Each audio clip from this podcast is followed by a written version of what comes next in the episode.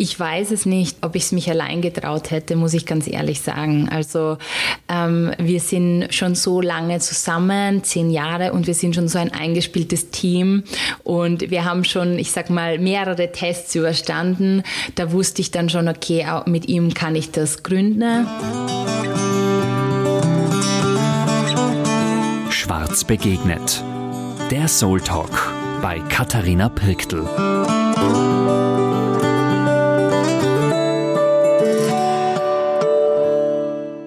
Hallo ihr Lieben, schön, dass ihr heute da seid bei Schwarz begegnet. Ich freue mich ganz fest, dass ich heute die Helena bei mir habe.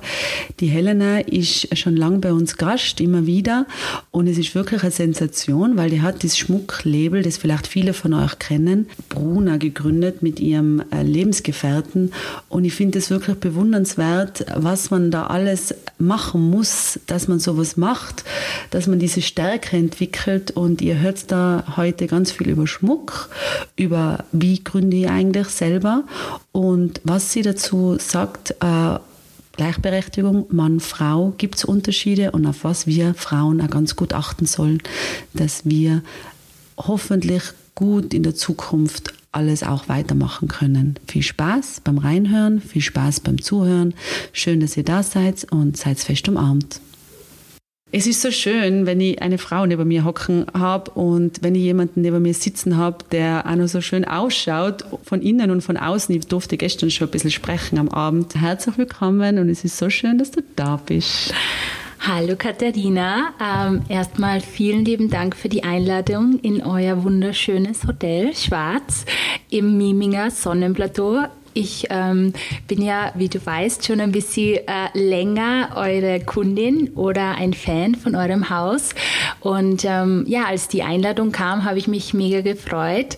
Ähm, gestern durfte ich dich dann persönlich kennenlernen. Es hat mich auch mega ja, gefreut und ähm, ich glaube, äh, das hat sofort auch bei uns gematcht und deshalb freue ich mich sehr auf das Gespräch, auf den Podcast und ja, vielen Dank für die Einladung.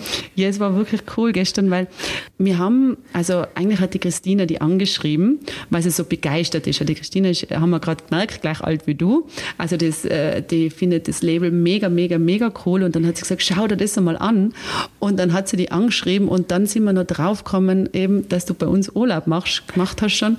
Und ich kann nur jedem immer sagen, bitte redet mit den Leuten, äh, schreibt äh, an Menschen Mails, fragt an. Es kann nie was Blödes dabei rauskommen, so wie bei uns, sondern es kann wirklich was rauskommen wie bei uns, dass es so dann etwas ist, wo alle beide glücklich da sitzen und sich denken, ma, ey, cool, jetzt haben wir uns kennengelernt, richtig Voll, kennengelernt. ja, na, das kann, dem kann ich echt nur zustimmen und ja. Aufeinander los, immer aufeinander los. Genau, gell? immer aufeinander immer los, guter, nur nicht schüchtern. Genau, nur mit, mit guter Haltung aufeinander los. Die Haltung ist natürlich immer ein gutes genau. Thema. Na, und da vielleicht greifen wir gleich an und fangen gleich an und zwar mit der Haltung. Ich finde es ja ganz spannend, dass man mit 31 ähm, selber ein Label aufbaut, von null anfängt. Wie ist es dazu gekommen? Was ist eure Firma? Mhm. Hinter was steht ihr? Wer seid ihr? Mhm. Genau, also ähm, unser Unternehmen Bruna, das haben äh, mein Verlobter, baldiger Ehemann, Simon und ich ähm, 2019 gegründet. Ähm, die Idee dazu kam aber eigentlich schon 2018. Also wir haben uns auf eine kleine Weltreise begeben. Ähm, unser letzter Stopp war dann Tahiti, ähm, eine Insel auf Französisch-Polynesien. Und wir haben da ähm, ganz durch Zufall eigentlich, wie man halt so im Urlaub ein bisschen auf Märkten stöbert haben wir da auf dem, auf dem äh, lokalen Markt äh, Frauen entdeckt, die äh, mit so kleinen, unförmigen Perlen äh, gearbeitet haben, Schmuckstücke verkauft haben. Und ähm, ich habe das total schön gefunden. Ne? Und die Perlen ähm, sind mir sofort ins Auge gestochen und ich fand die so süß. Und dann haben wir uns ein bisschen informiert und dann sind wir draufgekommen, dass auf Tahiti wird die dunkle Perle angebaut, ähm, kultiviert ähm, äh, mit im, im Rahmen eben von den Perlfarmern, die dort leben. Und die ganz unförmigen Perlen die gibt's, also die heißen Geschi-Perlen und äh, die haben nicht wirklich einen hohen Stellenwert dort für die Bauern, ähm, weil der größte Abnehmer, das sind chinesische Großhändler, immer nur auf der Suche nach den perfekt runden Perlen sind. Die kennt man ja von Juweliergeschäften, die ähm, tollen großen dunklen Perlen sind die seltensten Perlen der Welt. Und ja, wir haben uns dann dort äh, in diese Perlen verliebt, ähm, haben uns Perlfarmen angeschaut und die ganze Kultur hat uns irgendwie auch so inspiriert. Und ähm, ja, wir sind dann, haben dann damals für 80 Dollar noch einen Sack voller kleinen, äh, unförmiger Perlen gekauft, sind dann wieder mit dem Flugzeug zurück nach Wien. Und irgendwie hat mich dieser Gedanke, ähm, selbst Schmuck zu machen, nicht losgelassen seit diesem Moment. Und äh, noch dazu kam es auch, dass ich schon immer sehr modeinteressiert war. Also Fashion war schon immer ein, ein, großer Teil von meinem Leben. Und ich war nie happy mit den Angeboten, die es bei uns so gibt. Also ich konnte mich einfach nie so 100% identifizieren, ob das die Marke war, ob das äh, das Design, äh, ja, so ein bisschen die Philosophie hinter den Unternehmen war. Auch so natürlich die Nachhaltigkeitsgeschichte. Das hat mich immer schon irgendwie, ja, berührt, fasziniert, interessiert und da gab es einfach nicht diese eine Marke, wo ich sage, das, das ist es, das wäre so mein Ding, da kaufe ich ein. Und dann dachte ich mir einfach so, naja, wenn es die noch nicht gibt, ähm, dann machen wir die halt einfach selber. Und dann sind wir gelandet, ich erzähle meinem Papa, ich nenne immer meinen Papa da in dieser, in dieser Geschichte, weil mein Papa hat mich super motiviert und inspiriert und meinte so, ja, mach das und das kann ja nur gut gehen. Und ich war mir nicht so sicher, wir waren, ähm, ja, sind gerade eben 27 geworden frisch vom Studium, vom Praktikum, äh, ein paar Monate Reisen, ähm, Bankkonto war leer, äh, wir hatten nur die Idee und die Inspiration, aber mehr hatten wir halt auch nicht. Und dann haben wir uns entschlossen, einen Monat später so, wir machen das jetzt und wir gründen unser eigenes Label. Wow. Hat es da schon Schmuckstücke gegeben oder hast du wirklich gesagt, wir gründen jetzt einmal das Label? Oder wie, wie mhm. geht man das an? Wie funktioniert sowas? Genau, also ähm, ich habe schon immer designt und gezeichnet. Ich hatte in der Volksschule und in der Schule schon ein Buch mit meiner besten Freundin, wo wir Kleider gemahlen haben und designt haben. Und ich hatte dann auch damals so ein kleines Buch und habe einfach begonnen, so ein bisschen aufzuzeichnen. Das hätte ich gern und das hätte ich gern. Und irgendwie ist mir das immer schon super leicht gefallen. Und ich wusste immer schon ungefähr so, ja, was, was mir natürlich gefällt. Am Anfang macht man es ehrlicherweise immer für sich selbst. Da schaut man, okay, welches Schmuckstück hätte ich gern. Ähm, genau, und dann habe ich einfach losgelegt und habe äh, begonnen zu designen und mir die Dinge zu überlegen, was wollen wir machen, was wollen wir rausbringen in die erste Kollektion. Und dann ähm, haben wir aber gleichzeitig schon natürlich begonnen, okay, wir müssen uns jetzt einen Notar suchen, wir müssen ein Unternehmen anmelden, was für eine Unternehmensform wählen wir, ähm, wie finanzieren wir das überhaupt, wie nennen wir das, ähm, wie machen wir Marketing, ähm, wie machen wir Kundenservice oder wer macht das und, und diese ganzen Schritte, weil du musst, äh, du musst, du musst wissen, wir beide haben wirklich kaum ähm, Berufserfahrung gesammelt. Also wir haben, ich arbeite schon seit ich 14, 15 bin, immer im Sommer habe ich mir immer meine Euro selber verdienen müssen, weil wir aus keiner so reichen Familie kommen. Und ich hatte natürlich da schon mein Leben lang gearbeitet, aber jetzt, ich war jetzt nicht fünf Jahre in einem Konzern, wo ich sage, ich weiß jetzt so, wie der Hase läuft ich, oder ich hab, bin schon ähm, mehrfach Gründerin, gar nicht. Also das war wirklich von uns von 0 auf 100 und wir haben uns autodidaktisch eigentlich alles beigebracht. Also damals hatte ich selber keinen Instagram-Account. Ich hatte keine Ahnung, äh, wie man Kundenservice macht. Oder äh, wir mussten natürlich, wir sind dann von Italien nach Hongkong, wir sind die halbe Welt bereist und haben dann geschaut, okay, wer kann uns das überhaupt produzieren? Wo finden wir unsere Goldschmiede? Wo finden wir unsere, ja, die anderen Perlen? Wir wollen ja auch zum Beispiel Süßwasserperlen. Und, und die ganze Reise, also das war ein Jahr wirklich Knochenarbeit und ähm, super, ja, ein, ein Auf, Auf und Up and Down, wie ich immer sage, so ein richtiger Rollercoaster. Und ähm, ja, und äh, wirklich äh, so ist es dann einfach Monat für Monat haben wir ähm, Step by Step so das Unternehmen so quasi die Puzzlesteine zusammengesetzt. Und ich kann mich noch gut erinnern, viele Leute haben dann schon zu uns gesagt, ja, wieso dauert denn das so lang bei euch? Ein Jahr, jetzt geht's halt einmal online mit irgendwas. Und ich habe immer gesagt, nein, ich habe eine ganz genaue Vision von was. Und als Steirerin oder als Österreicherin produziere ich keinen Schaß, so wie wir sagen. Also ich mache was Gescheites oder ich mache es gar nicht. Und ich bin so ein Alles- oder Nichts-Typ. Also ich will das muss für mich immer Hand und Fuß haben. Und wir sind von Anfang an super professionell daran gegangen. Natürlich auch super naiv, ähm, weil heutzutage wäre das alles natürlich nicht mehr so einfach. Und ich äh, eben, ich habe ja gesagt, ich hatte 500 Euro am Konto mit 27. Ich habe alles gesparte von meinem Internship, auch äh, wo ich gearbeitet habe, alles für die Reise ausgegeben.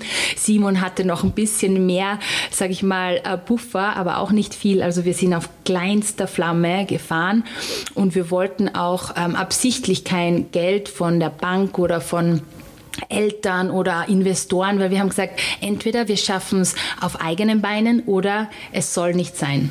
Und was ist Bruna heute? Bruna heute ist drei Jahre später, ähm, 2019 haben wir gestartet und drei Jahre später ist Bruna heute, würde ich sagen, ähm, eigentlich schon ein mittelständisches Unternehmen. Ähm, wir haben äh, 22 tolle Mitarbeiter, auf die ich mega stolz bin. Ähm, hättest du mir das vor drei Jahren gesagt, hätte ich gesagt, nie im Leben habe ich mal 22 Mitarbeiter oder Teammembers, wie wir sagen. Und ähm, ja, wir haben uns zu einem der der größten deutschsprachigen Schmuckunternehmen etabliert. Wir sind äh, mit ja das größte Demifine Schmuckunternehmen in Österreich, ähm, haben da glaube ich in kurzer Zeit viele abgehängt ähm, und ja haben eine super tolle Community, Customer Base, wo wir sagen Kundinnen, die super loyal sind. Wir hatten jetzt unser erstes ähm, Event, unsere Geburtstagsfeier, wo wir Kundinnen, Influencerinnen, also Creators und auch das Team eingeladen haben. Und das war so ein schönes Erlebnis und das war, ich bin so dankbar dafür. Und das ist Bruno heute, also ein wirkliches, ja, einfach ein, ein Unternehmen schon, ein Startup, das immer mehr aus den Kinderschuhen herauswächst, Jahr für Jahr und sich zu einem, ja, zu einem immer größer werdenden Unternehmen entwickelt. Ja, Gratulation. Es ist wirklich mega. Wir haben ja vier Kinder und ich habe zwei Mädchen eben einmal mit 18 und mit 14 und die kennen, die haben das gleich gewusst. Das ist ja mega, oder? Wenn man das sich denkt, oder? Kann man sich das vorstellen? Absolut nicht. Nein, das ist immer noch für mich komplett surreal. Ich muss dir ehrlich sagen. Also ich weiß auch gar, manchmal, man sitzt so zu Hause, man arbeitet, man ist so in seinem Ding drinnen. Mhm und, und man kriegt das gar nicht so mit, ehrlich gesagt. Aber wenn ich dann so durch Städte wie Wien oder München laufe ähm, und ich sehe unseren Schmuck manchmal oder, äh, oder ich, ich, äh, ja, oder ich werde selber angesprochen, dann ist das schon oft so, also der Moment, wo es dann so bei mir so knackst und so, ich sage, okay, ähm, jetzt, ja, jetzt ist wirklich so, dass uns schon ein paar mehr Leute kennen. okay, okay aber viel mehr. Welche Werte? Wir haben Werte im Haus, die uns ganz wichtig sind und die wir auch über die Jahre halt auch gemerkt haben, dass sie uns wichtig sind. Wenn du das beschreiben willst, einmal, was ich gehört habe, ist es der Fleiß, also diese mhm. Konsequenz und das wirklich auch das fleißig sein und das ähm, vielleicht auch nicht dieser Mut da, das zu machen. Mhm. Aber welche Werte würdest du beschreiben? Was hat der Simon und du gebraucht? Mhm. mhm. Und welche habt ihr vielleicht auch gelernt? Mhm. Und welche sind in der Zeit gekommen? Das ist eine sehr gute Frage. Ähm, zum einen würde ich sagen, bei uns ähm, ist es, wie du sagst, schon der Fleiß, die Arbeitsmoral. Ähm, wir sind beide, glaube ich, ähm, sehr hart im Nehmen. Wir sind Macher. Wir jammern auch nicht. Ähm, wir wissen auch, ähm, ich sage immer, von nichts kommt nichts. Ähm, das darf man sich nie erwarten, dass äh, wenn man äh, für einen Traum nichts tut, dass der Traum dann äh, erfüllt wird oder dass man den Traum dann erreicht. Also Fleiß wie bei euch. harte Arbeit, sage ich immer, ist einfach das Um und Auf, weil das Glück fällt einem jetzt nicht so zu, wie viele Leute vielleicht denken oder von außen sieht das alles immer so einfach einfach aus, aber wie viel Arbeit und wie viele Stunden und wie, wie viel da dahinter steckt, das wissen halt die wenigsten. Das ist das Erste. Das Zweite würde ich sagen, die Bodenständigkeit.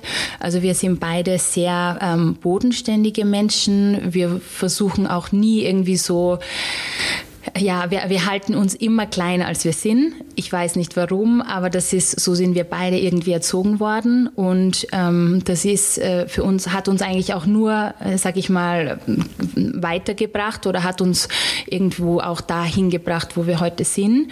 Ähm, dann natürlich die Leidenschaft. Das ist ein Riesenthema in meinem Leben, weil ich sage das auch immer meinem Team. Ähm, wenn man was macht, was man liebt, erst dann macht man das richtig gut. Und dann ist es einfach, ja, dann kannst du, ich sage immer, das Sky limit. Dann schießt du übers Ziel hinaus. Aber wenn du was machst, was dir keinen Spaß macht, wirst du nie super, super gut darin sein. Da kannst du es noch so sehr wollen, aber es muss auch so dein persönliches Ziel und das Ziel des Unternehmens oder die Aufgabenstellung der, der Position, sage ich, die müssen harmonieren wenn du gerne in die Arbeit gehst, dann wirst du einfach, ja, du wirst einfach gut sein darin und du wirst alles daran legen, dass du besser wirst und ähm, du hast einfach auch Spaß dran. Und das ist so diese Leidenschaft und dieser Spaß an der Arbeit, an dem, was man macht, das ist für uns einfach total wichtig. Ähm, ist, glaube ich, auch so ein, neben den anderen zwei Punkten so ein Faktor, ähm, ja, den wir auch immer predigen. Und ja, ich meine, natürlich gehört Glück ein bisschen dazu. Ähm, das kann man nicht beeinflussen, das Glück, ja. Es ist so, ich sage immer, es ist eine Kombination harte Arbeit, Leidenschaft, Glück, zum richtigen Moment, ähm, richtigen Ort sein. Und, und ja, die auch natürlich so ein bisschen die Einstellung persönlich zu haben, dass man immer über sich hinauswachsen will. Mhm. Und genau. Ist dieser Mut und. Äh genau, dieser Mut. Mhm. Ähm, das ist ein bisschen dieses Purpose, was man immer wieder so hat. Gell? Also mhm. macht es wirklich Sinn? Was macht in deiner Arbeit für die oder was macht in deinem täglichen Leben für die wirklich Sinn? Mhm, das ist ein super Punkt. Wir nennen uns selber auch, ich nenne mich selber Purpose Fempreneur oder Pur wir sind eine Purpose-Driven Company. Das ist für uns genau unser Z Sinn im Leben, unser Sinn und Zweck des Unternehmens geht einher mit meinem eigenen Purpose und mir zum Mein Purpose persönlich ist, ähm, dass ich zurückgeben möchte. Zum einen, ich sehe mich ähm, in der Verantwortung in meinem Leben und in meinem, in meinem Schaffen, dass ich ähm, nicht nur nehme, sondern eben auch gebe. Das äh, schaut bei uns so aus, dass wir zum Beispiel als Mitglied von 1% for the Planet ein Prozent von unserem gesamten Umsatz und nicht Gewinn, das ist ein Unterschied, also Umsatz ist immer etwas höher als Gewinn, was dann wirklich am Ende unterm Tisch überbleibt. Ähm, eben Spendner. Das nächste ist, dass wir als klimaneutrales oder als klimaneutral zertifiziertes Unternehmen unseren CO2-Abdruck natürlich ausbalancieren. Das heißt, wir kaufen Klimazertifikate ein, CO2-Zertifikate und ähm, wir haben noch natürlich bei uns eingeführt, dass vielleicht die Hörerinnen und Hörer wissen das, dass wir mit recycelten Metallen arbeiten, die natürlich auch teurer sind als ähm, ähm Gold aus Minen, aus dem Bergbau. Und ich sage immer, dieser eine Teil, das ist der Purpose für mich. Ähm, ich möchte was Schönes erschaffen, wo Leute eine Freude haben und gleichzeitig kann ich aber auch noch der Welt oder zumindest äh, einen Teil ähm, Gutes tun. Und der andere Purpose ist natürlich ähm, auch ganz klar, dass ich das Ziel habe, einfach schönen Schmuck zu kreieren. Ja, also das sind so zwei Dinge. Ich möchte, dass sich Frauen und Männer gleichermaßen, wenn sie unser Schmuck tragen, dass sie sich selbstbewusst fühlen, dass sie sich gut fühlen, dass sie das Gefühl haben, wow, heute mein Outfit durch diesen Schmuck, das ist wirklich aufgewertet. Oder ähm, ja, ich, ich bekomme so viele Komplimente, irgendwie fühle ich mich so gut damit. Und das ist der zweite Purpose, wo ich sage, neben ähm, der, dem Verantwortungsbewusstsein unseres Unternehmens wissen wir natürlich auch, wir produzieren ein Produkt und wir produzieren das ähm, für unsere Kundinnen und Kunden, damit sie sich einfach ja noch besser fühlen, damit sie sich ja einfach ähm, ihre Outfits so sage ich mal, ein bisschen pimpen können. Genau. Du hast das zuerst gesagt und das finde ich ja wunderbar. Ähm, ich habe ja eine Modeschule gemacht ursprünglich und bin aus Liebe dann in die, in die Hotellerie und bin froh, dass, ich, dass das äh, passiert ist. Aber dass für die ganz wichtig ist, äh, diese Ästhetik und dass die Mode und dass das mhm. immer schon interessiert hat. Und das finde ich natürlich auch sehr toll, weil man durch, äh, wenn man 18 ist oder 19 oder 20 oder 22 ist ja also ganz schwierig, was zu finden, wo sagt, da geht mir das Herz auf. Was würdest du diesen Personen mhm. äh, für Tipps mitgeben, die auch deine Mode ja, also den Schmuck ja tragen? Mhm. Wie können sie das finden und wie hast du das ausgefunden und äh, bei dir war das ein bisschen klar, aber kannst du uns da was sagen, was du was du da uns mitgeben könntest? Ja, klar. Also das, ich habe das Gespräch tatsächlich oft mit meiner 22-jährigen Schwester und ich sage das auch immer, ich, ich erzähle ihr das auch immer, dass ich damals mit 18 auch nicht wusste, was ich mal werden will oder was mein Weg sein wird.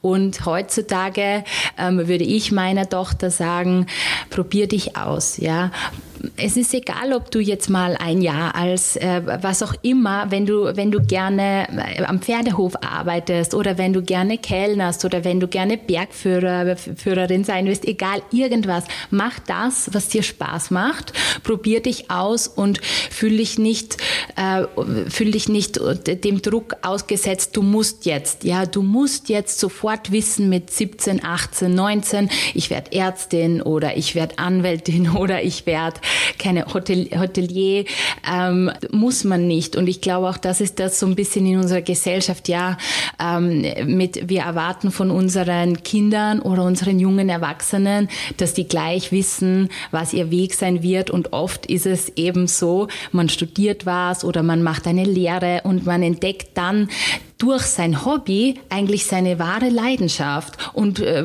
hat zum Beispiel wie ich, ich habe Politikwissenschaften studiert, muss jetzt ehrlich sagen, ist jetzt keine super Leidenschaft von mir die Politikwissenschaft. Natürlich interessiere ich mich für die Politik, aber ich möchte jetzt keine Politologin sein. Damals mit 18 habe ich mir gedacht, ich, ich studiere das, das interessiert mich und, und ja, drei Jahre später wusste ich dann auch so, okay, eigentlich, da sehe ich mich eigentlich gar nicht. Ja, ich, ich bin sehr kommunikativ, ich bin Fashion interessiert, ich liebe äh, Interior. Ja, also das ist eher die Ästhetik, das ist eher was. Also ich würde einfach mein Tipp an alle jungen Erwachsenen oder alle Erwachsenen, die sich auch umorientieren wollen, hört auf euer Herz, lasst euch nicht von der Gesellschaft unter Druck setzen, probiert euch aus, ja, und ihr werdet dann über, über eure Leidenschaft, über, über euer Hobby, werdet ihr dann euren Traumberuf euer, oder euren Weg finden, ja. Und niemand erwartet, also niemand sollte von seinen Kindern oder von sich selbst erwarten, dass man das äh, jetzt nach der Matura oder Abi einfach schon wissen kann. Viele, ja, viele haben tatsächlich das Glück, die sagen, ich möchte schon immer Ärztin werden. Ich äh, probiere das Medizinstudium. Aber das war bei mir nicht der Fall und ich weiß es aus dem, um, aus dem Freundeskreis, das, das wissen die wenigsten. Also einfach auf das Herz hören und der, der Leidenschaft nachgehen und dann. Und was tun auch, oder? Und dann was tun, ja. Und einfach ausprobieren anfangen, und anfangen. wieder neu anfangen. Genau. Und einfach viele verschiedene Sachen ausprobieren. Mhm. Genau. Sehr schön. Du hast ja dann äh, irgendwann deinen Verlobten kennengelernt, den Simon. Ähm, wie wichtig war das, ähm, dass du dich selber findest und dass du deinen Weg findest, dass, dass du jemanden an der Seite gehabt hast? Es muss jetzt nicht automatisch jemand sein, den man dann heiratet, mhm. das ist jetzt dann ein Glücksfall in dem Fall. Mhm. Aber wie wichtig war das dann für dich, dass, du, dass man jemanden hat, mit dem man das teilt? Oder hättest du das immer durch probiert zu ziehen, hätte es vielleicht noch ein bisschen anders, dann wäre wär es noch ein bisschen anders gewesen. Aber wie, wie wichtig war dir das, einen Partner an der Seite zu haben? Also das ist schon ähm, natürlich super wichtig für mich gewesen und der Simon ist auch mein, sage ich immer, mein Fels in der Brandung. Ähm, ein Unternehmen alleine aufzuziehen ohne Sparringpartner ist immer viel schwerer. Das ist ganz klar. Je mehr Gründer, desto ja, mehr Rücken und desto ja, mehr Support ist natürlich da. Ich weiß es nicht, ob ich es allein, ob ich es mich allein getraut hätte, muss ich ganz ehrlich sagen. Also ähm, wir sind schon so lange zusammen, zehn Jahre, und wir sind schon so ein eingespieltes Team und wir haben schon, ich sag mal, mehrere Tests überstanden. Da wusste ich dann schon, okay, mit ihm kann ich das gründen. Und ähm, er unterstützt mich da in jeder Hinsicht. Ja, also ich, ich weiß nicht, ob ich ob ich ob es jetzt alleine, wie es dann geworden wäre, ob es so geworden wäre, ähm, wahrscheinlich nicht. Ähm, also ich ich bin schon sehr froh, dass dass ich mit ihm so einen starken Partner an meiner Seite habe und ich sage immer, das ist eben auch der, der, das große Plus bei einem Familienunternehmen. Du hast die Familie im Hintergrund, du bist nicht alleine, ja, egal komme was wolle, die Familie ist immer da. Das sind die Leute, die gehen mit dir durch äh, jedes Feuer, durch dick und dünn. Und so ist der Simon für mich. Und ich glaube, deshalb sind wir auch so ein, ein starkes Duo, weil wir uns gegenseitig haben. Also für all diejenigen, die sich ähm, über sowas drüber trauen wollen, natürlich alleine, äh, wenn niemand da ist, muss man es quasi machen. Aber wenn man die Möglichkeit hat, ähm, das zu zweit oder jemand zu finden, mit dem man das machen könnte, ist natürlich schon ein Vorteil, das ist ganz klar. Jetzt würde ich natürlich gern kurz auf die Beziehung eingehen, weil ich finde es ja immer so äh, schön und irgendwie ähm, freut man sich ja immer, wenn sich zwei Menschen lieben oder zwei Menschen miteinander was machen oder eben sich gern haben. Wie funktioniert das bei euch und was ist euer, hast du einen Tipp, wie das geht? Ihr seid doch, glaube ich, ziemlich viele Stunden auch zusammen, mhm. denke ich. Also wahrscheinlich auch ziemlich 24 Stunden am Tag, äh, Seite an Seite. Ähm, was, äh, was, wie geht das? Ja. Wie schafft ihr das?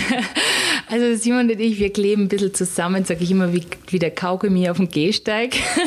Also wir sind echt, ähm, ja, wir sind einfach, da wir zusammen im Homeoffice arbeiten, sind wir wirklich quasi 24-7 zusammen ähm, wie das geht. Äh, wir haben, äh, wir, jeder von uns leitet äh, andere Departments, sage ich mal. Also wir, wir sind zwar in der Nähe, aber wir haben andere Calls, Meetings, ähm, aber dann doch wieder äh, die Momente zwischendrin, wo man sich besprechen kann. Und wir sind beide ähm, sehr harmonische. Ähm, er ist noch buddhistischer, sage ich immer, als ich. Also wir sind beide sehr, ich glaube, so vom, vom Mindset sehr entspannte Menschen. Ähm, wir sind beide sehr ehrgeizig ähm, und haben einfach so, glaube ich, gleiche Ziele vor Augen. Und natürlich gibt es bei uns auch äh, Streitereien und, und, und Diskussionen und das ist ganz normal ähm, und das gehört dazu und das wäre jetzt ungelogen, also das wäre jetzt gelogen, wenn ich sage, so was gibt es bei uns nicht. Das gibt es ja wohl, ja, das ist, glaube ich, eh bei jedem gleich.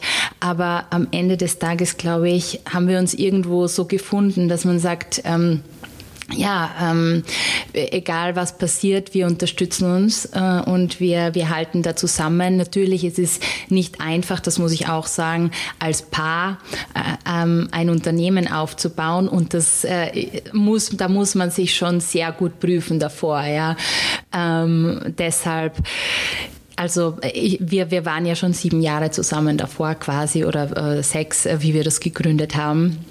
Aber ich glaube, vom, vom Typ her sind wir uns schon sehr ähnlich. Äh, deshalb funktioniert das und wir haben auch, wir haben auch beide unsere Stärken so ein bisschen oder spielen wir so ein bisschen aus. Simon ist der, der Ruheball, der, der HR-Topics, Operations, Logistics, E-Commerce macht. Ich bin die Kreative, so ein bisschen die, die, die Person, die so nach außen geht, ähm, äh, die, ja, so Marketing, Design, äh, Sustainability, sich um die to Topics eben so kümmert und ähm, eben meine Stärken ausspielen und er seine Stärken. Und, und ich sage immer, das, was mir fehlt, hat er und umgekehrt, das habe ich. Also wir ergänzen uns da einfach ganz gut. Und wo wir beide, wo wir uns einfach schwer tun, gemeinsam, da suchen wir uns einfach Support. Also, ich glaube, genau. das ist ja ganz wichtig. Man muss nicht immer alles machen, man muss nur wissen, wo man hingeht und wer einem helfen kann. Gell? Genau. Ähm, ich finde natürlich immer das Frauen- und Männer-Thema schon ein bisschen spannend und auch jetzt bin ich natürlich nochmal eine andere Generation wie du. Ähm, wie geht es euch in dieser Generation? Also wie ist das, wenn man jetzt in den Raum rein und keiner weiß und habe so eine Firma, mhm. ist da automatisch schon Rollenbilder vergeben oder, oder sagst du, na, durch das, dass ich Marketing mache, ist das ja schon ein bisschen, aber wie geht es euch? Also ich finde das immer wieder Thema mit diesen Rollenbildern Mann, mhm. Frau in einer Firma. Mhm. Ja, da hatte ich auch so ein paar ähm, äh, interessante Erlebnisse ganz am Anfang unseres Unternehmens, wo ein paar Leute, ob das jetzt in der, ja, äh, in der Produktion waren oder in der Logistik, sich erst gedacht haben, äh, ich bin die Assistentin oder ich bin die Praktikantin. Ähm, ja, ist mal alles schon passiert. Also ja, es wird, es, ähm, es ist, glaube ich, schon immer noch ähm, so, dass ja, der, der Mann, äh, der Mann ist der Unternehmer und die Frau ist die, die macht halt so ein bisschen mit. Ähm, ich merke es aber schon in, in, in, in, in mittlerweile, dass gerade das Thema Frauen in Unternehmen wird schon auch von der Wirtschaft gestärkt, in der Gesellschaft. Es wird immer mehr thematisiert.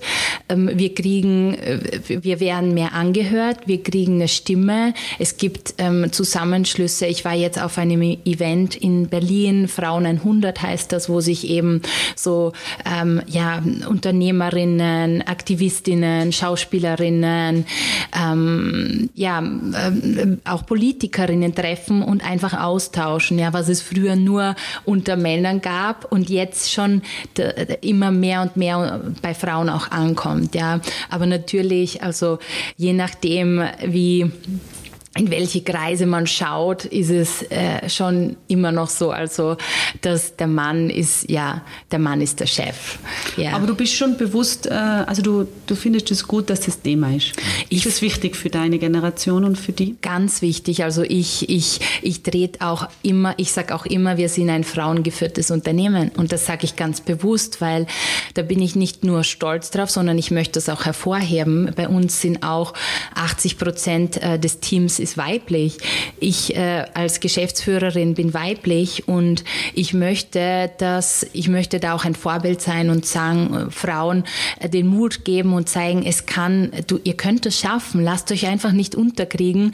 Äh, lasst euch nicht sagen, äh, ja, das wird eh nichts, sondern ja, traut euch drüber und ja, ich, ich bin da eine echte Verfechterin und, und ähm, ja, leider natürlich muss ich schon sagen, dass es ab und zu schon immer noch so ist. Natürlich, dass man dann mit Vorurteilen zu kämpfen hat.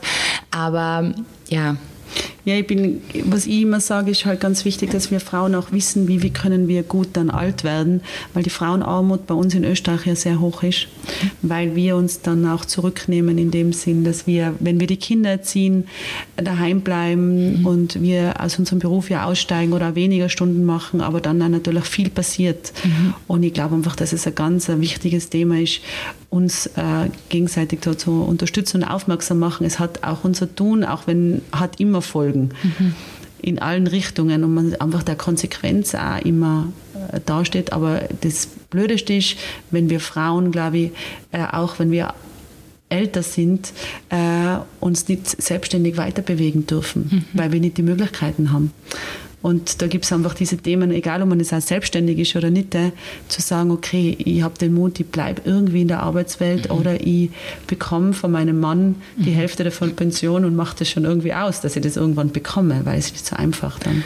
Genau, also das, ja, das ist ein Riesenthema und, und ich finde auch, dass wir einfach, dass es noch viel mehr Aufklärungsbedarf auch benötigt, dass Frauen schon früh beginnen, sich ein bisschen was wegzulegen oder in, ich weiß nicht, ja, in ETFs äh, zu investieren, dass man sagt, im Alter, dass man die Altersarmut eben somit schon in seinen 20ern, 30ern schon im, im Gedächtnis hat und im Kopf hat und, und sich da ein bisschen davor schützt schützen kann. Ja, das ist ein riesen, riesen Thema.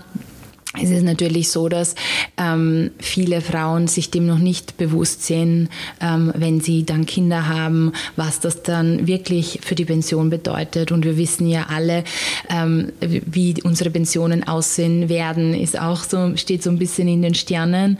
Ähm, deshalb sage ich da auch immer, verlasst euch nicht zu sehr auf ja, eure Pension oder auf die Politik, sondern schaut schon oder schaut schon selbst ähm, jetzt einfach wie ihr euch finanziell so einen kleinen Polster halt weg ansparen könnt. Ja, auch wenn das nur 20, 30 Euro im Monat sind, wenn das ein Sparplan ist, einfach Frauen müssen sich mit Finanzen, mit ihren eigenen Finanzen einfach ähm, auseinandersetzen. Das ist, das haben wir viel zu selten gemacht, weil wir natürlich auch nicht die Zeit haben ähm, mit, mit der Dreifachbelastung, ja, Job, Kind, Haushalt. Wie sollen wir das auch noch machen? Wie sollen wir das auch noch schaffen? Aber das ist ein Riesenthema, das auf jeden Fall gefördert werden muss. Ja. Mhm, Finde ich ganz ein wichtiges Statement. Und auch für die jungen Menschen, die die, die ja äh, total ähm, die wirkliche Fans sind von dir. Und ich glaube, das ist einfach ganz wertvoll, dass man das auch sieht, dass man auf das auch denkt. Mhm. Jetzt möchte ich zu deinem Schmucklabel. Also bei mhm. uns ist ja die Nachhaltigkeit ganz ein wichtiges Thema. Wir arbeiten mit den SDGs auch bei uns mhm. und, und wir probieren das. Ist in den Hotels nicht immer so leicht, mhm. muss ich auch dazu sagen. Also wir haben natürlich unsere Herausforderungen mit der Nachhaltigkeit. Du hast schon ein bisschen was erzählt. Mhm. Aber was mich noch interessieren sollte, wenn man jetzt Schmuck kauft. Mhm. Ähm, wir kaufen irgendwo Schmuck, bestellen vielleicht irgendwo Schmuck, weil an irgendwas gefällt. Was, auf was muss ich achten, dass ich auch das Gefühl habe, oder dass ich nicht das Gefühl nur habe, sondern dass ich mir sicher bin, mhm. dass da alles im Hintergrund passt? Das ist ein, eine, ein super gutes Thema und das ist auch was, ähm, was ein Herzensprojekt von mir ist. Ähm, wir haben ja bei uns zum Beispiel von Beginn an ähm, gesagt, wir möchten, wir möchten es unseren Kundinnen und Kunden so transparent und ja, die, die sehr komplexe äh, Schmuckindustrie so transparent erklären und auch einfach auch da ein Statement setzen. Und wenn man jetzt zum Beispiel ähm, ja, sich äh, nicht bei Bruna Schmuck kaufen möchte, sondern woanders Schmuck kaufen möchte und sich nicht sicher sein kann, ist das, ist das was Gutes, dann würde ich einfach mal schauen, ja, welche Materialien zum ersten werden benutzt, ja. Ist das Gold aus ähm, Minen oder Bergbau, ist das Silber aus Minenbergbau, ähm, ist da, schreibt das Unternehmen irgendwie, dass sie ähm, recyceltes Material verwenden, gibt es da überhaupt keine Information darüber, ähm, woher oder mit welchen, mit welchen Goldschmieden, mit welchen Produktionen wird gearbeitet, wo wird natürlich produziert, ähm, das ist ein Riesenthema, wie wird produziert, ja, ähm, wie sind die Arbeitsbedingungen für die, für die Goldschmiede, Goldschmiedinnen vor Ort. Das ist ganz wichtig.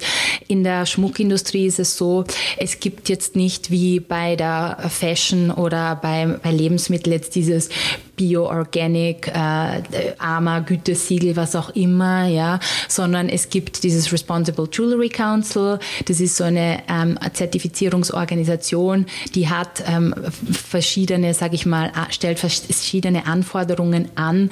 Äh, jetzt ähm, in unserem Fall die Produzenten, da werden Audits gemacht, sprich die kommen da rein, schauen sich alles an, wie wie, wie sind die Arbeitsverhältnisse, wo, wie, wie groß sind die Tische, wie sind die wie ist die ähm, Work-Life-Balance. Was bekommt ähm, ein Mitarbeiter, eine Mitarbeiterin bezahlt? Und wenn man, äh, wenn das Unternehmen oder die, die Produktion da Mitglied ist, kann man da schon mal sagen, okay, ähm, das ist Mitglied des Responsible Jewelry Council wie bei uns, ist das schon mal der erste Schritt, ja. Ich weiß jetzt nicht, ähm, wie viele Unternehmen das zum Beispiel ähm, schon machen, kann ich jetzt nicht sagen. Ich kenne natürlich die Schmuckindustrie, ähm, aber ich glaube, es ist, also als wir begonnen haben, waren das jetzt noch nicht so viele, ja, diese, die Mitglied des Responsible Jewelry Council sind. Dann natürlich die Recycled Materials, also wir arbeiten ja mit 100% zertifiziertem Gold und Silber. Wir kaufen das von einer, äh, von einer Refinery, einer Raffinerie, ähm, in Deutschland ein. Ähm, die sitzt in Deutschland und ist eine der größten Raffinerien der Welt. Die machen zum Beispiel aus Alt, Altgold, aus Handys, aus Elektroschrott wird da das Silber und das Gold rausgezogen und dann eben raffiniert und am Ende kommt dann eben ähm, das, ja, das recycelte oder abgecycelte Gold und Silber raus. Ja. Ähm, es ist aber so, dass mh, mm, äh, natürlich weltweit gesehen muss man schon auch sagen, dass ähm, die, die Minenindustrie oder äh, Bergbau ähm, es beschäftigt ähm, Millionen von Millionen von Leuten, ja, ob das in Afrika ist, ob das in Südamerika ist. Und da spricht man eben von Artisanal Mining oder Artisanal, Artisanal Gold. Und wir werden uns dem auch widmen, weil äh, für uns war es eben am Anfang wichtig, dass wir sagen, okay, wir möchten kein Blutgold, äh, kein Blutsilber oder Blutdiamanten und sowas aus einfach Konfliktregionen beziehen. Das ähm, war mir einfach super wichtig und deshalb sind wir von Anfang an auf 100% recyceltes Gold und Silber ähm, umgestiegen. Natürlich muss man aber auch das Problem bei der Wurzel packen und das Problem ist zum Beispiel in Afrika, äh, im Kongo, in Uganda, ja, dass sehr viele Frauen ähm, im Gold, äh, im Bergbau, in den Minen tätig sind, teilweise ohne die richtigen Schutzbekleidungen und, und halt ihren Lebensunterhalt da verdienen, ja. Und wir uns ähm, dieses und das, die uns die kommenden Jahre jetzt anschauen, wenn wie können wir die, die Frauen vor Ort unterstützen, ja. Das heißt nicht, dass wir jetzt ähm, sofort auf Fairtrade Gold umsteigen, weil auch das natürlich, da muss man sich auch bewusst sein, auch Fairtrade Gold kommt aus einer Mine und eine Mine verschmutzt einfach die Umwelt um, um sich herum, ja. Und ähm, du hast halt halt auch bei Fairtrade Gold hast du leider eben die, die, ja, die Umweltverschmutzungen ganz extrem immer noch. Du hast natürlich bessere Arbeitsbedingungen. Und so ist das halt natürlich sehr komplex, weil wir wissen, wie viele Leute in der gesamten Bergbauindustrie tätig sind. Und ähm, wir lösen das Problem natürlich nicht, wenn wir nur 100% recyceltes Gold und Silber machen. Deshalb möchten wir da nochmal einen Schritt weiter gehen und wirklich so vor Ort in Afrika, ähm, speziell Indonesien, in Südamerika, Südamerika, Lateinamerika eben da schauen, dass in den Minen ähm, das nicht nur bessere Arbeitsbedingungen gibt. Wir werden da wahrscheinlich eine Foundation machen, unterstützen. Wir werden auch dann sicher mit ähm, Fairtrade Gold arbeiten. Aber ja, all diese Dinge, ja, wenn man, wenn man die als Konsument natürlich nicht weiß und äh, oft steht das nicht auf der Website, kann das so ein bisschen verwirrend wirken und ähm, ja, man ist sich heutzutage, sage ich immer, nie kann man sich nie sicher sein, wo ist jetzt Greenwashing dahinter und wo ist es nicht, ja. Und und da da sage ich mal bei Unternehmen, also ist es wirklich teilweise sehr undurchsichtig und da kann man auch richtig viel ähm, noch als Kunde ähm, ja lernen von Unternehmen und Unternehmen selber müssen da noch äh, in der Schmuckindustrie, auch wir natürlich, wir sind auch nicht perfekt, auch wir müssen da noch viel mehr ähm, Educational Work machen, ja, und einfach drüber sprechen, ähm, Blogs machen, ähm, ja, Artikel schreiben und, und, und für die Leute, die wirklich daran interessiert sind, da bessere Insights geben. Genau, also so sieht das tatsächlich aus. Ähm, was ich noch wichtig finde, Diamanten super spannendes Thema. Wir haben bis jetzt bewusst nicht mit Diamanten gearbeitet. Ähm, das Thema Lab-Grown, also äh, der Diamant aus dem äh, Grünhaus, äh, sage ich mal Greenhouse, kommt jetzt immer mehr. Das wird jetzt was sein, so ein kleiner Spoiler, wo, wo wir jetzt dran sind und da eine Kollektion mit Lab-Grown Diamonds herausbringen werden. Ähm, ist natürlich auch super spannend, ja, so ein, so ein Diamant, der künstlich hergestellt wird, sage ich mal, im Glashaus, hat die gleiche äh, chemikalische und physikalische Eigenschaft wie jetzt ein Diamant aus der Mine. Aber ein Diamant aus der Mine hat halt hundertfach, äh, ja, hundert, äh, ist hundertfach äh, schlimmer und, und umweltschädigender als so ein, ja, so ein Diamant aus so einem kleinen Glashaus, ja, der eigentlich das gleiche ist. Genau, also das ist auch ein Thema. Man sagt lieber auf Lab-Grown als auf äh, Minendiamanten gehen und ansonsten einfach schauen, was, was macht das Unternehmen noch so, ja, wo, wo, wo unter, was unterstützen sie für Projekte, wie sind sie, ich weiß nicht, äh, spenden, wo, wohin spenden sie, wie viel spenden sie, ja, wie, mhm. wie sieht die Verpackung aus, ja. Bei uns zum Beispiel, wir, wir arbeiten mit ähm, Altpapier und Gras, Versandskartons, wir haben ganz minimalistische quasi schon Verpackungen, weil wir sagen, Verpackungsmüll, ja, den muss man nicht zusätzlich noch erweitern. Uns gibt es dann bald die Möglichkeit, dass man sagt, für Gift, für so Geschenkspackungen kann man sich dann extra auswählen, kann man sagen, ich möchte eine Geschenkspackung, aber das Standardpaket kommt minimalistisch bei uns an, ja, weil ich sage, auch da kann man sparen und Einsparungen machen. Genau, und, und da würde ich einfach alles, was man beim Unternehmen herausfinden kann, würde ich mir also als Kunde, jetzt als Kundin selber anschauen und den Rest, würde ich einfach nachfragen. Wie siehst du das, ähm, was wir natürlich auch haben und ein bisschen aufgewachsen sind, ich möchte das und ich bestelle das jetzt. Mhm. Durch das ganze Internet und so weiter. Und mhm. das ist ja, ihr, ihr versendet ja Mode, also mhm. ihr versendet den Schmuck ja, genau. Entschuldigung. Genau. Ihr versendet den Schmuck ja und durch das ganze Internet ist das natürlich auch eine Schnelligkeit. Das heißt, mir gefällt was und ich bestelle es mhm. in allen Varianten. Wie siehst du das und wie mhm. meinst du, dass es in Zukunft sein wird? Wie gehen wir in Zukunft mit solchen Sachen um? Mhm. Und wie möchtest du in Zukunft auch umgehen damit? Ja, ähm, also das mit dem, äh, ich sage mal, ähm, bestellen und dann zurückschicken ist natürlich auch bei uns ein Riesenthema gewesen. Und wir sind da so, oder wir, wir, wir haben von Anfang an gesagt und, und, und predigen das auch bei unseren Kunden, bitte überlegt euch ganz genau, was ihr möchtet. Ja. Ähm, äh, lieber ein, lieber länger überlegen und nicht sofort so diesen Impulskauf tätigen, sondern einfach mal ein paar Nächte drüber schlafen, sich mal die Längen, also wir haben ganz detaillierte Angaben, wie lang ist eine Kette, mit was kannst du es zusammen layern, also so zusammentragen. Und, und so versuchen wir natürlich so ein bisschen die, die, die unsere Kundinnen in die Richtung zu schubsen, sage ich äh, im Englischen nudge, äh, liebevoll in die Richtung zu bewegen, dass sie weg weggehen von diesen, ich bestelle mir 20 Stück, behalten durch maximal eins und der Rest geht wieder zurück. Ja.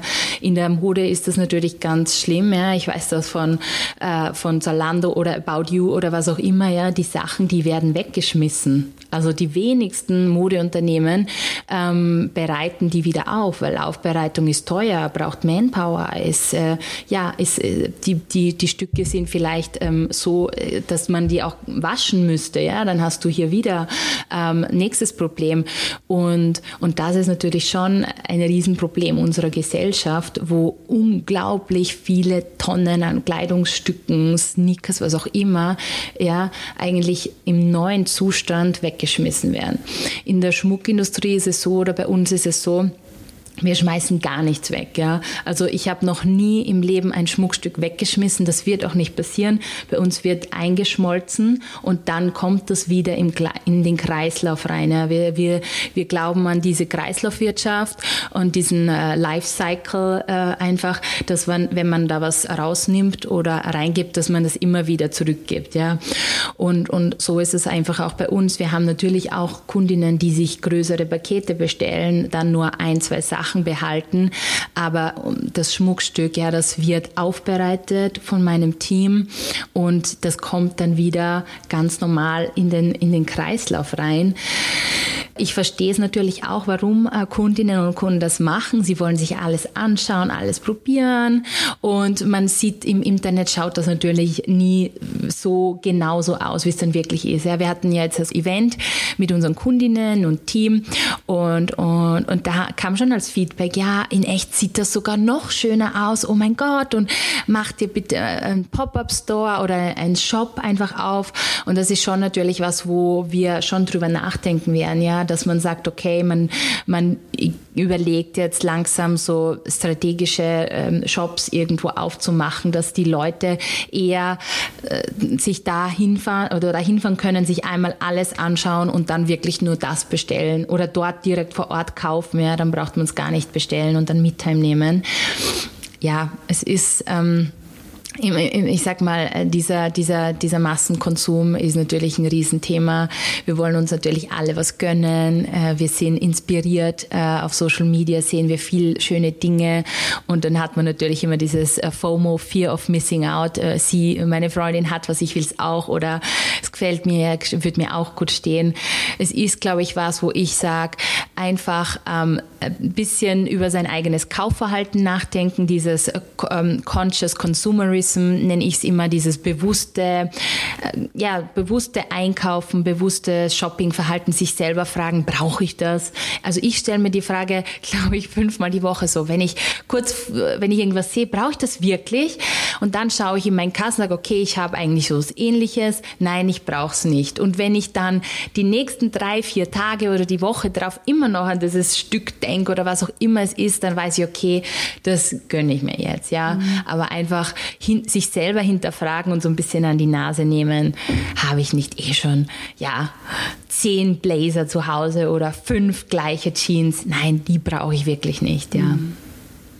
Ja, spannend. Aber auch das, glaube ich, ist ein Prozess, über das man erst nachdenken, weil früher war das ja, also ich weiß noch, wie ich angefangen arbeiten habe und das war das Schönste für mich, eben auch mit der Mode, dass ich mir irgendwann was Schönes gekauft habe von irgendeiner Marke und mhm. ich habe das ganze Monat nur für, dieses, mhm. für diese eine Jacke gearbeitet und, und das ist natürlich, und dann eben, aber durchs Internet hast du diese Möglichkeit und äh, viele Junge wachsen natürlich aus und sehen mhm. immer diese ganzen Möglichkeiten. Mhm. Und das ist einfach nochmal eine andere Liga, mhm. wenn du die ganze Zeit vor deiner Nase diese ganzen Möglichkeiten mhm. einfach hast. Gell? Mhm. Ist einfach anders, wie jetzt das halt dann auch früher war. Ähm, Instagram ist ein großes Thema. Stimmt's? Das stimmt. Was willst du uns dazu sagen? es ist ja, also Instagram, ähm, ja, man kennt euch durch Instagram mhm. und ist ja eine wunderbar wertvolle Sache und mhm. hat ja ganz viel Gutes. Ähm, was liebst du an Instagram?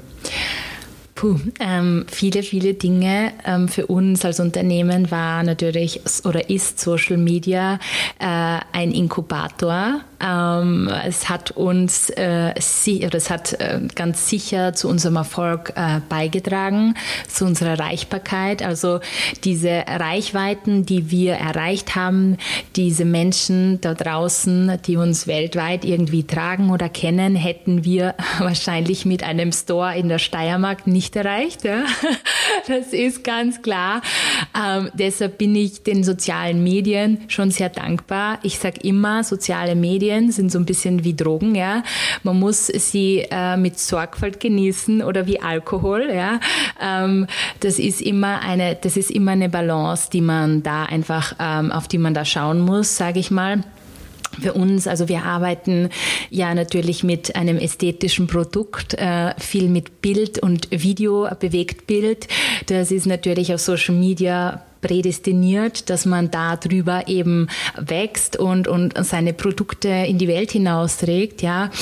Ähm, es ist, ähm, ich sag mal, ähm, ich könnte es mir jetzt gar nicht mehr wegdenken, um ehrlich zu sein. Für uns ist das einfach so ein Teil unseres Marketings und äh, Teil von uns, ähm, wo, wo, wo wir wirklich äh, ja, einfach äh, Kunden erreichen, Kundinnen erreichen und uns auch unsere Bildsprache und unseren Look und unsere Ästhetik so irgendwie so ein bisschen in die Welt hinaustragen können. Ähm, ja, Instagram ähm, ist, ähm, hatte seine glorreichen Zeiten. Ja, Jetzt äh, ist es ja so ein bisschen schwierig, sag ich mal, mit, äh, mit, mit, der, mit, mit dem Algorithmus, der sich letztes Jahr eben verändert hat oder konstant verändert, dass wir wirklich unsere Personen erreichen, die uns zum Beispiel folgen oder so. Oder auch wenn wir mit Creators, also Influencerinnen arbeiten, dass die ihre eigene Community erreichen. Das ist äh, heutzutage nicht mehr der Fall. Das ist sehr, sehr schwer.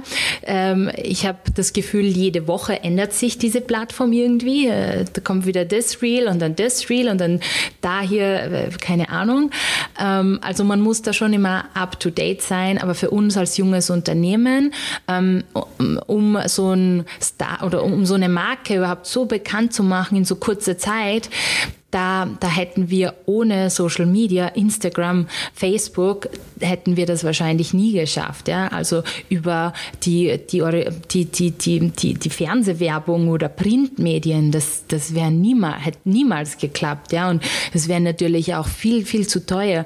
So eine, so eine Fernsehwerbung, keine Ahnung, äh, vor um 20 Uhr oder so, was, das kostet ein paar hunderttausend Euro. Ja? Das kann man sich als Startup ja überhaupt nicht leisten. Das ist einfach nicht drinnen.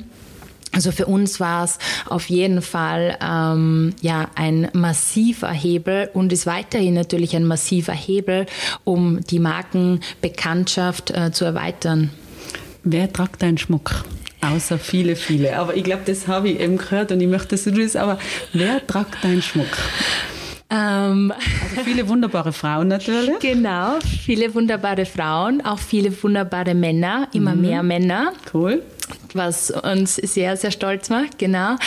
Ähm, ja, also die, ich sag mal, der Großteil unserer Kundinnen und Kunden kommt natürlich aus dem äh, Dachmarkt, also Deutsch, äh, Deutschland, äh, die Schweiz, Österreich.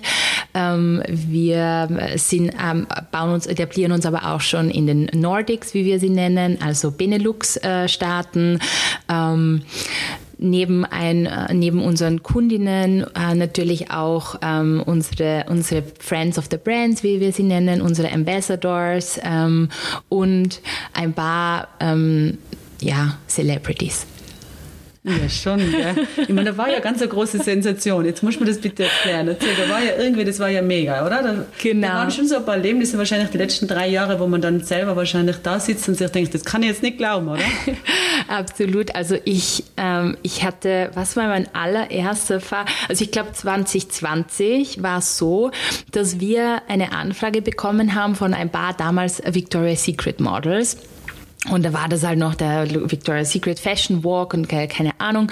Und so hat das irgendwie begonnen und die hat bei uns angefragt, die Stylistin hat bei uns angefragt und dann kam immer, kamen immer mehr und mehr Anfragen und wir haben uns so ein bisschen in diesem oder in diesem Kreis da etabliert und dann kam äh, die Reese Witherspoon, dann kam die Bella Hadid, Gigi Hadid, dann kam Kendall Jenner und so sind wir irgendwie Jahr für Jahr jetzt in den letzten drei Jahren haben wir äh, irgendwie ähm, ja sind wir irgendwie da so reingerutscht und und wir haben sehr viele Celebrities aus Hollywood, Hollywood Stars, ähm, die wirklich bei uns äh, nach Schmuck fragen und wir dürfen mal den Schmuck dann an, die Stars schicken. Also ich glaube, letztes Jahr, da hat dann die Reese Witherspoon zu Ostern unsere Monaco-Hoops, das sind die Hoops mit der Perle, getragen und das war für mich so ein krasser Moment, weil sie hat irgendwie keine Ahnung, wie viele Millionen Follower. Und man sieht dann da unsere Ohrringe oder Jessica Alba. Ähm, ich habe ihr unseren Adventskalender geschickt, ich habe mit ihr geschrieben äh, und sie hat uns getaggt. Also sie hat wirklich die Marke in ihren Stories erwähnt. Oder Sophia Ritchie, die Tochter von Lionel Ritchie, super lieb und mit der bin ich auch immer im Austausch. Also das war schon irgendwie krass. Da waren wir, glaube ich, bei uns noch gar nicht so bekannt gekannt, kannten die uns schon in Hollywood irgendwie. Also es war komplett surreal und ich habe immer gedacht, so ist das jetzt gerade echt, dass ich mit der schreibe? Und, und dann dachte ich mir so, wow, danke Instagram, ja, weil wie wäre ich sonst an die rangekommen? Also das ist also wir haben da wirklich über Instagram dann einfach auch äh, ja uns ausgetauscht. Sie hat uns die Schmuckstücke geschickt, die Adresse und wir haben dann einfach dorthin geschickt, ja.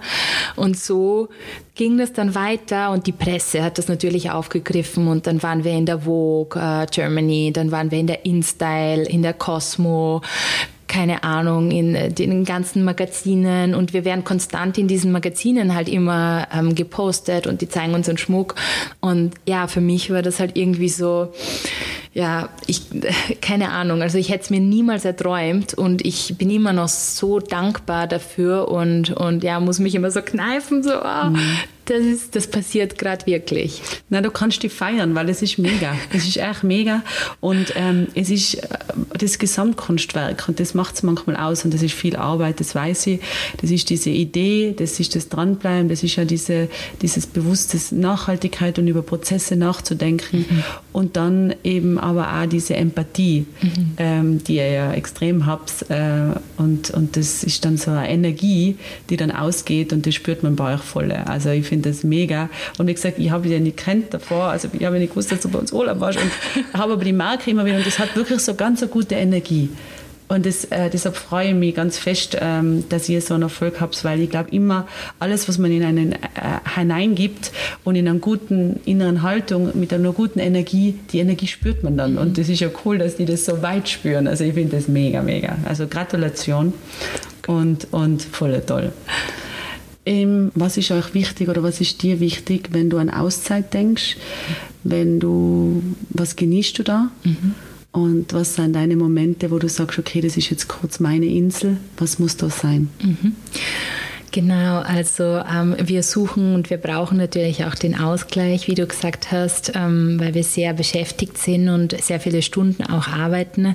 Und wenn wir dann tatsächlich mal ähm, Urlaub haben oder uns ein paar Tage freinehmen können, dann ist es für uns einfach super wichtig, dass wir ähm, ja in das Hotel oder äh, sag mal ähm, den Ort, den wir besuchen, dass wir uns da einfach wohlfühlen und zu Hause fühlen. Ähm, natürlich auch auch äh, äh die Regionalität, ja, du weißt, mir, mir ist äh, Nachhaltigkeit und ähm, ja, unsere Umwelt äh, sehr wichtig.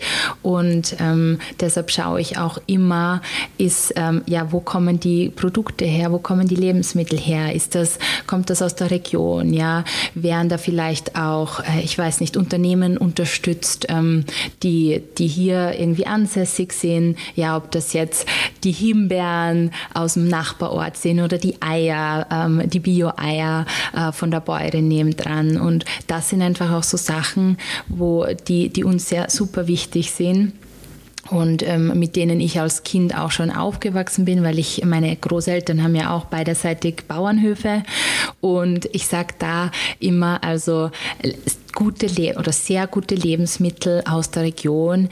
Ähm, die Natur, die, die Nähe ähm, zu Wäldern ist für mich einfach ganz, ganz essentiell zum Runterkommen, diesen Stress zum, zum Abbauen. Dann natürlich, ähm, wenn ich die Möglichkeit habe, so ein bisschen laufen zu gehen oder mal Yoga machen zu können. Ähm, und dieses Gesamtpaket, ähm, ja, brauche ich so ein bisschen, ähm, dass ich mich wirklich entspannen kann. Und, und da schauen wir auch ähm, immer mehr, ähm, wo wir hingehen, äh, in welche Hotels wir gehen, in welche Orte wir gehen. Und ja, deshalb sind wir natürlich auch schon so lange ähm, so glückliche Kundin, äh, Kunden und, und Gäste äh, vom Schwarz und kommen jedes Jahr wieder, weil eben genau das alles ähm, bei euch gegeben ist. Und da bin ich super dankbar dafür. Und ihr seid da wirklich absolute Pioniere. Und ähm, ähm, ja, ob das das Frühstücksbuffet ist, ob das äh, das Wellnessangebot ist, ob das das weichste Bett überhaupt ist. Und, äh, und das ist für mich einfach das, das Gesamtpaket, sage ich mal, was es ausmacht. Und ich weiß, ähm, da, das ist so mein Zuhause, ähm, weg von, also mein, mein zweites Zuhause, ja, Home Away from Home, nenn mhm. nennt man es ja immer auf Englisch. Und so, so fühle ich mich hier bei euch und so habe ich, so, so wünsche ich mir immer, dass ich mich immer fühle, wenn wir irgendwo auf Reisen sind. Und das ist eigentlich so, ja, danach schauen wir und mhm. ja. Das schön, danke schön.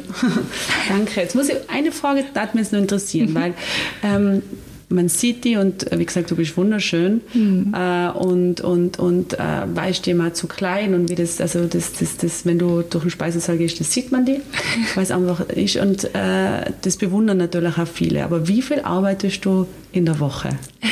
Das will mir einfach, dass man mal weiß, was ja. steckt da dahinter, hinter dem Ganzen, dass mhm. man sich vielleicht einmal eine schöne Jacke oder so kauft, weil man sich einfach einmal belohnt, was wir mit Schmuck oder mit anderen Sachen ja auch immer wieder machen, zum Glück dürfen können, was ja, wenn man das liebt, ja tolle Sache ist. Aber wie viel Stunden Arbeit steckt circa dahinter?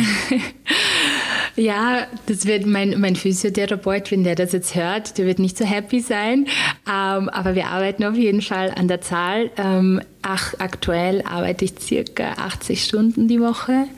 Also schon mehr, mehr als Vollzeit, muss ich sagen. Also von morgens um 8, meistens 8.30 Uhr bis 1, 2 Mitternacht, was natürlich absolut nicht gesund ist. Und ich möchte hier auch gar nichts äh, irgendwie ähm, beschönigen. Also das solltet ihr auf jeden Fall nicht machen. Ja, das ist bitte nicht nachmachen. Aber ähm, natürlich muss man auch wissen, wir bauen ja gerade ein Unternehmen auf und wir haben uns in kein, ja, in kein fixfertiges Unternehmen reingesetzt, so irgendwo, wo alle Strukturen schon da sind. Das heißt, wir müssen wirklich äh, Groundwork machen und Strukturen aufbauen.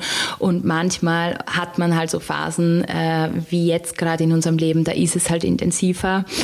Genau, also ich arbeite auf jeden Fall dran. Äh, ich möchte das auf jeden Fall runter reduzieren. Also ich möchte mir Samstag und Sonntag freinehmen. Das ist so mein Ziel für mich selber äh, in nächster Zeit und in den nächsten ein, zwei Jahren. Ähm, mehr äh, Zeit für mich, mehr Yoga, mehr Pilates, mehr Spazieren zum Runterkommen, weil mehr arbeiten heißt nicht unbedingt, dass man effizienter ist. Im Gegenteil, weil ich glaube, ich bin oft nicht mehr effizient. Deshalb äh, möchte ich das auf jeden Fall auf ein gesundes Niveau heben. Natürlich selbst und ständig als, als Besitzer, Besitzerin, du weißt das eh, ist man einfach immer da, muss man einfach immer da sein, wenn es ein Problem gibt, muss ich auch im Urlaub an den Computer. Ähm, ja, ich bin am Ende des Tages für alles verantwortlich und ich weiß auch äh, über die Verantwortung Bescheid. Ähm, aber natürlich möchte ich das auch in Zukunft so ein bisschen reduzieren und ein gesundes Level ähm, da hineinbringen. Aber so viel Zeit zum Shoppen habe ich tatsächlich nicht. Deshalb danke für dieses super liebe Kompliment. Ich habe ähm, Gott sei Dank in meinem Team super liebe, stylische Mädels, die mir immer mal wieder so Tipps äh, zuschicken, so das und das und das ist spannend, schau dir das an und dann kaufe ich mir das einfach. Oder ich habe auch Freundinnen, die tolle Unternehmen haben äh, und selber Modeunternehmen machen und schicken mir da ab und zu mal was zu. Da freue ich mich auch riesig drüber. Aber tatsächlich so für mich Zeit habe ich nicht so viel, aber dafür kann ich ja ab und zu mal abschalten und eben in so tollen Hotels wie hier entspannen und dann balanciere ich das wieder aus. Ja, Kompliment, es steckt viel dahinter. Und das ähm, ist gut, wenn man das äh, einmal sagen darf, ja. glaube ich. Stimmt. Ähm, was sind eure Ziele noch? Gibt es Ziele? Puh. Sind Ziele für die generell wichtig? Mhm. Oder, oder sagst du, na, jetzt bleiben wir mal? Mhm. Also erstmal danke für die lieben Worte. Ähm, mich berührt das immer total, wenn sich jemand mitfreuen kann. Ähm, das muss ich echt nochmal sagen, weil ich bin selber genauso jemand. Und wenn sich jemand mitfreuen kann mit mir, dann, äh, ja, da geht mir immer voll das Herz auf. Und das ist nicht selbstverständlich. Deshalb danke, Katharina. Das ist wirklich mega lieb. Und ähm, das kann ich natürlich nur zurückgeben. Also ich mache dann nachher nochmal ein bisschen Werbung, aber ihr solltet auf jeden Fall in das wunderschöne Hotel kommen, weil es ist mein Lieblingshotel seit zehn Jahren. Und äh, ja, genau aber ähm, ja, Ziele. Also ich glaube, ähm, ja, man muss ja immer Ziele haben im Leben. Ähm, meine privaten Ziele sind äh, Familie, irgendwann äh, Kinder natürlich und ähm, dass die Kinder das vielleicht eines Tages mal weiterführen können. Das wäre so mein Traum, weil es natürlich schon so ein bisschen mein Lebenswerk ist. Ähm, aber ansonsten, also ähm, ich, also ich, ich, ich würde jetzt nicht sagen, wir müssen jetzt noch so groß werden und wir müssen jetzt noch diesen Umsatz schaffen und wir müssen jetzt hier und da. Das, das bin ich gar nicht. Also ich, ähm, wir, wir, gehen, wir, wir gehen so ein bisschen mit dem Flow, sage ich immer. Wir schauen immer, wie es funktioniert, wie kommen die Dinge an und Natürlich wollen wir in Europa auch noch viel äh, bekannter werden und uns etablieren. Ich sage immer so zum Spaß, so Pandora hat jetzt äh, lang genug, weil es lang genug da ist, ist Zeit zum Abdanken, Bruna kommt. Ähm, und das ist halt natürlich äh, nicht, das darf man natürlich nicht ernst nehmen, aber das sagen wir immer so ähm, im Spaß. Ähm, aber grundsätzlich, also es wäre ein Ziel, wäre auf jeden Fall mal so einen eigenen Store zu haben. Davon träume ich. Ähm, ich liebe, äh, ja, ich liebe ja Interior und ich habe schon jetzt äh, eine ganz klare Vision, wie mein Store ausschauen soll. Und für mich wäre das einfach so ein Store in Wien, in der Hauptstadt Österreichs. Wir sind ja ein österreichisches Label. Ich bin ja eine sehr stolze Österreicherin, wie man weiß oder hört. und das wäre so ein Traum, ja, ein Store in Wien, vielleicht irgendwann mal in München oder Berlin und einer vielleicht noch in New York oder LA, aber dann wäre ich schon, hätte ich schon so alle meine Lebensziele erreicht. Und ich sage ähm, immer, äh, das Leben ist nicht nur Arbeiten. Deshalb äh, das Ziel ist auf jeden Fall, das noch ähm, weiterhin gesundheitlich auch schaffen zu können, machen zu können, vielen Leuten damit eine Freude zu machen und irgendwann ähm, vielleicht auch mal unseren großen Lebenstraum.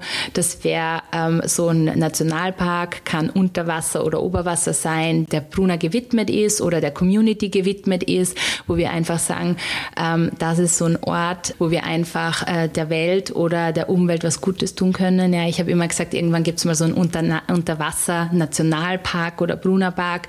Ich habe da immer meine großen Vorbilder sind Patagonia und der North Face, weil ähm, Patagonia hat ja zum Beispiel in den Anden äh, riesige Teile an Wald aufgekauft und gespendet. Und das ist was, da geht mir halt auch irgendwie, das ist halt so mein Herzensthema, also Tierschutz, Umweltschutz. Und ähm, ja, das wäre auf jeden Fall so ein Ziel, weiterhin ähm, spenden zu können. Wir haben bis jetzt als, als Unternehmen 160.000 Euro gespendet, also für das Jane Goodall Institut oder äh, für Global 2000, für Caritas, für die Kindernothilfe. Ähm, und das sehe ich einfach so, also das das gibt mir so den größten Antrieb, neben natürlich dem den Schmuck und den Designs, die ich dann an unseren Kundinnen sehe, aber dass ich einfach so sage, wow, wir haben echt was bewegt und wir haben echt so einen, auch wenn es nur äh, weltweit gesehen minimaler Impact ist, aber es ist ein Impact und ja, das, das freut mich äh, einfach am meisten und vielleicht können wir irgendwann mal den Bruner Nationalpark eröffnen. Das wäre ein, ein großer Traum. Cool, so eine schöne Idee. Also das wünsche ich dir ganz fest und da hebe ich die Daumen und das werden wir beobachten. Wir werden ganz nah bei dir dranbleiben. Und ähm, vielen, vielen Dank für das schöne Gespräch und für das. Wir haben jetzt wirklich einen großen, äh, eine Weltumrundung von Themen gemacht. Mhm. Äh, aber es war alles so interessant und deshalb danke, dass du uns da einen Einblick gegeben hast in, in, in deine Person, zu dir hin und eben in dein tolles und in euer tolles Unternehmen. Und wie gesagt, so viele Menschen äh, gefällt. Und das mhm. ist wirklich toll, gell? wenn man denkt, man hat was, was so viele Menschen schön finden. Ja. Und man, da muss man mal hinschauen, wie viele Augen auf euer Brunner-Label hinschauen und wie viele Menschen da mit dem ähm, eine Freude bereitet. Also das ist ja, wenn man die alle hinstellt, das ist ja Wahnsinn, ja, es ist, es ist wirklich verrückt. Und ja, bin sehr, sehr dankbar. Und ja, danke, dass ich auch da sein durfte und mit dir das tolle Gespräch führen durfte. Und ähm, ja, ich werde euch auch auf jeden Fall weiterhin verfolgen und weiterhin natürlich ähm, in das wunderschöne Miminger Sonnenplateau äh, kommen und da meine Urlaube verbringen und dich äh, persönlich treffen. Auf das freue ich mich natürlich dann immer schon am meisten. Danke.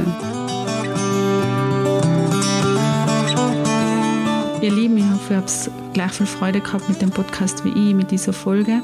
Bleibt doch kurz dran, wir hätten noch was für euch. Werbung. Hallo, mein Name ist Elisabeth und ich bin im Mi Holistics Bar für die Produktentwicklung zuständig und habe tolle Neuigkeiten für euch.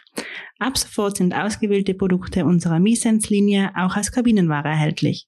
Mehr Infos findet ihr unter shop.schwarz.at. Werbung Ende.